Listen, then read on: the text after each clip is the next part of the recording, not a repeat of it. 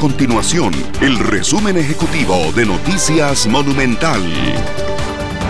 Hola, mi nombre es Fernanda Romero y estas son las informaciones más importantes del día en Noticias Monumental.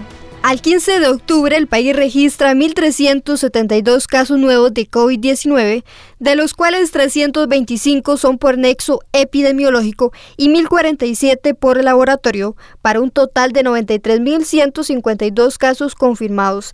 Además, 536 personas se encuentran hospitalizadas y 206 de ellas en una unidad de cuidados intensivos. Para hoy se reportan 25 lamentables fallecimientos y en total ya se contabilizan 1.159 muertes relacionadas con COVID-19. Y en otras informaciones, el gobierno anunció un cambio en la restricción vehicular sanitaria para los fines de semana.